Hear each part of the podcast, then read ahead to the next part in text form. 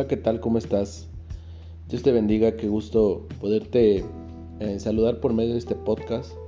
La intención de, estos episodios que vamos a estar grabando, que vamos a empezar a grabar, es que, bueno, parte de tu liderazgo en tu familia, en, en donde te mueves, tu empresa, tu negocio, tu trabajo y por, obviamente y por supuesto, también en la iglesia, puedas eh, tener una perspectiva más enfocada acerca del liderazgo. Hablamos hace poco acerca de la iglesia orgánica y la iglesia organizacional. Y bueno, también el próximo episodio quiero grabarlo para dejarlo eh, almacenado ahí y que lo podamos refrescar cada vez que sea necesario.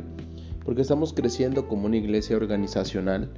Y una iglesia organizacional principalmente tiene mejoras continuas. Y de eso quiero hablar hoy. Pero antes de eso, eh, déjame decirte que ojalá mientras escuches este podcast estés tomando un rico café, porque así lo estoy haciendo yo. Mientras estoy grabando esto, eh, me permití tomar un café eh, por la mañana. Y aprovechando que tengo la idea fresca ¿no? de lo que quiero compartirte, estoy leyendo un libro que se llama acerca de, se llama Las claves del éxito de Toyota. Y una de las cosas que empecé a leer es la mejora continua. Y quiero hablarte de esto porque esto no es un concepto nuevo, claro que no, obviamente esto ya tiene mucho tiempo. Eh, pero creo que la mejora continua muchas veces se nos olvida. Yo recuerdo hace 20, 30 años la iglesia, la iglesia parecía literalmente, y perdón por lo que voy a usar, pero la iglesia parecía un dinosaurio, ¿no? Parecía que, todo iba cambiando, las telecomunicaciones, llegó el teléfono, eh, ya, ya no usabas ese ladrillote, ahora cada vez eran más delgados, cada vez eran más pequeños, eh, cada vez eran más lujosos. Llegó la tecnología de los carros, cambiaron inclusive la estructura de las casas, la, la forma de comunicar, eh, la música, todo empezó a cambiar, pero parecía que la iglesia se había quedado eh, en el olvido, parecía que la iglesia había quedado atrás y que de alguna forma rara, de alguna forma eh, un poco incomprendible, podemos ver que la mayoría de los pastores entre los 50, 60 en adelante, después de los 45, se resistían al cambio. Y es que Parte de lo que hablábamos también acerca de la iglesia organizacional es que viene primero la resistencia, ¿no? Eh, la negación, para que después venga la aceptación y, llegue el proceso de poderlo eh, involucrar correctamente. Yo creo eh, firmemente en que desafortunadamente hace mucho tiempo, hace 20, 30 años, la iglesia no quería cambiar, aunque estamos en una época de cambio acelerado y continuo eh, por ejemplo, si, nos vamos a, las canciones, para que una canción se hiciera popular tenía que sonar mucho tiempo en la radio, tenía que ser mucho tiempo, eh, podían pasar meses hasta que tú la escucharas.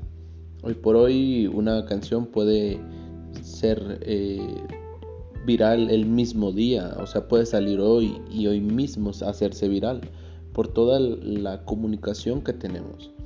Entonces también el Evangelio ha ido avanzando, pero parecía que nos queríamos quedar estancados eh, y, el, argumento que usábamos normalmente era las sendas antiguas, ¿no? La sana doctrina. Y no se ha perdido nada de eso, no se ha perdido las sendas antiguas. Se sigue hablando de la cruz, la cruz sigue estando tan presente como cuando Jesús murió, claro porque esas son las bases y son las estructuras, son el esqueleto de la iglesia, son eh, el objetivo medular, lo que nunca va a cambiar es la cruz, es eh, la santidad, claro, por supuesto, porque eh, independientemente de que nosotros podamos mejorar, hay bases y, y, hay cosas que son no negociables, que también quiero hablar más adelante, hay cosas que no son negociables y los no negociables son eso que no va a cambiar. Pero también tenemos que entender que va cambiando constantemente la cultura no es la misma forma que adoran a Dios en África, como la pueden adorar en España, como está en Estados Unidos, eh, la iglesia anglosajona. lo que hacen los latinos, ¿no? Eh, inclusive aún en Sudamérica y Norteamérica es muy diferente lo que hacemos Centroamérica, ¿no? La forma en que se adora a Dios. Aún en México hay diversidad de formas, ¿no? Creo que ahí entra la multiforme, gracias a Dios, la, las muchas formas por las cuales Dios se está moviendo. Eso, eso, es, evidente, ¿no? Pero creo que la mejora continua siempre nos va a dar una perspectiva de que estamos moviéndonos, de que estamos haciendo algo correctamente. Y, esto me recuerda una historia japonesa que eh, leí hace mucho tiempo, pero creo, creo que es importante porque eh, una de las cosas que a veces uno se nos olvida es que quien se detiene se estanca y quien se estanca se muere. Eh, había un pez que a los japoneses les gusta comer vivos, literalmente recién muertos porque el sabor después de unas horas eh, de la carne cambia cuando ya el pescado no es fresco, no es recién muerto en el momento para eh, ser matado en ese momento y ser cocinado. Entonces al principio era fácil porque estaban en las orillas del, mar, pero poco a poco se fue eh, acabando todo, toda la producción y cada vez era más difícil encontrarlos en las orillas, sino que tenían que ir hasta a, en la profundidad, ¿no? A alta mar. El problema era que cuando llegaban a entregar ese pescado, desafortunadamente el pescado había muerto y tenía mucho tiempo, bueno, algunas horas muerto y el, el sabor cambiaba. Por más que quisieran ellos traer el pez fresco, el sabor cambiaba, dejaron de comprar como antes y buscaban soluciones y buscaron muchas, muchas soluciones, pero, pero ninguna hacía que el pescado llegara fresco, ¿no? Algunos eh, lo cazaban o lo, atrapaban, perdón, y lo, y lo ponían en neveras para mantenerlo de alguna forma más fresco, pero el sabor del hielo lo cambiaba. Era muy delicado. Hasta que alguien dijo, creo que lo más fácil sería poner un pequeño tiburón. Y, pues obviamente lo trataron a loco porque dijeron, lo que queremos es que lleguen, no que se los coman y él explicaba, ¿no? De que si tú pones un tiburón, el tiburón los va a mantener frescos. Pero ¿cómo, no? Entonces hicieron ese experimento para probar que eso era, que no era real. Y resulta que sí fue. Y lo que pasaba es que cuando metían el tiburón, el tiburón se encargaba de perseguir a los peces. Y los peces, para no ser comidos, en vez de estar almacenados en esa red y todos apretados, lo que hacían era circular circulaban y obviamente el tiburón terminaba comiéndose algunos peces, eso era normal, pero la mayoría llegaban frescos, llegaban vivos, porque no se estancaban y no se morían. Entonces, al no detenerse, y ese es el proceso que a veces nosotros no entendemos, el detenernos eh, produce estancamiento y el estancamiento siempre va a terminar produciendo una muerte, ¿no? A veces no es una muerte física, sino es una muerte espiritual, una muerte emocional, ¿no? Ya dejamos de sentir, de querer, de hacer, de producir. Entonces la iglesia necesita estar en eh, constante cambio, necesita estar en una mejora continua. A veces creo que Dios permite que la iglesia pase por tribulaciones. Podemos ver las siete iglesias eh, en el Apocalipsis y todas tenían algo eh, en, el cual mejorar, todas. Y esto es bueno porque la mejora continua siempre nos va a dar una perspectiva diferente de, lo que estamos haciendo. Creo que una de las cosas es que cuando algo nos sale bien, eh, eh, nos detenemos. Pero cuando algo empieza a salir mal, creo que es, es cuando empezamos a hacer algo, ¿no? Entonces muchas de las veces hay conformismo, Muchas de las veces hay detenimiento porque creemos que lo hemos logrado. Pero creo que aún, aún Dios siempre busca que la iglesia vaya en crecimiento, siempre busca traer nuevas temporadas, avivamientos, de tiempo en tiempo hay avivamientos, pequeños avivamientos, grandes avivamientos, pero constantemente su espíritu es derramado, como dice Joel, eh, en los postreros días derramaré mi espíritu sobre toda carne porque creo que es necesario para que la iglesia siga en constante crecimiento y que no haya estancamiento, porque creo que uno de, las, de los problemas más grandes es ese, e, el que la iglesia se detenga, que la iglesia eh, deje de creer, la iglesia deje de buscar, la iglesia deje de pensar que lo está haciendo correctamente. Entonces, eh, la mejora continua, y es de lo que yo quiero que nos empecemos a fijar, es que nada de lo que estamos haciendo bien es suficiente. Nada de lo que estamos haciendo mal es eh, produce el detenimiento total. Todo lo que estemos haciendo mal se puede mejorar, pero también todo lo que estamos haciendo bien lo podemos maximizar. Creo que una de las claves de, de las grandes empresas y de los grandes negocios es poder fijar su mirada en que tiene que haber un cambio continuo. Una de las cosas que a mí me llama mucho la atención es cómo de, manera transicional de generación en generación se pudo perder ciertos valores. Por ejemplo, eh, una de las mayores pérdidas fue cuando José, José era un hombre valiente, era un hombre audaz, fue un hombre inteligente, supo hacer negocios, eh, era visionario, fue un hombre financieramente estable, era un hombre que yo veía que nunca en la vida y bajo ninguna circunstancia él permitía que las circunstancias de la vida lo detuvieran, sino que por el contrario, ¿no? Terminaba por hacer las cosas de una manera que apoyaba y bendecía al pueblo, ¿no? Pero podemos ver que conforme pasaba el tiempo, su pueblo fue bendecido, su, pueblo fue prosperado, su pueblo fue eh, engrandecido. El problema fue que José no tuvo mejoras continuas y no miró hacia el futuro, no miró hacia lo que venía, sino que cuando él muere, dice que se levanta un faraón eh, nuevo, ¿no? Alguien que no conocía ni a José, ni tampoco conocía a su Dios, ni tampoco las maravillas que había hecho, ¿no?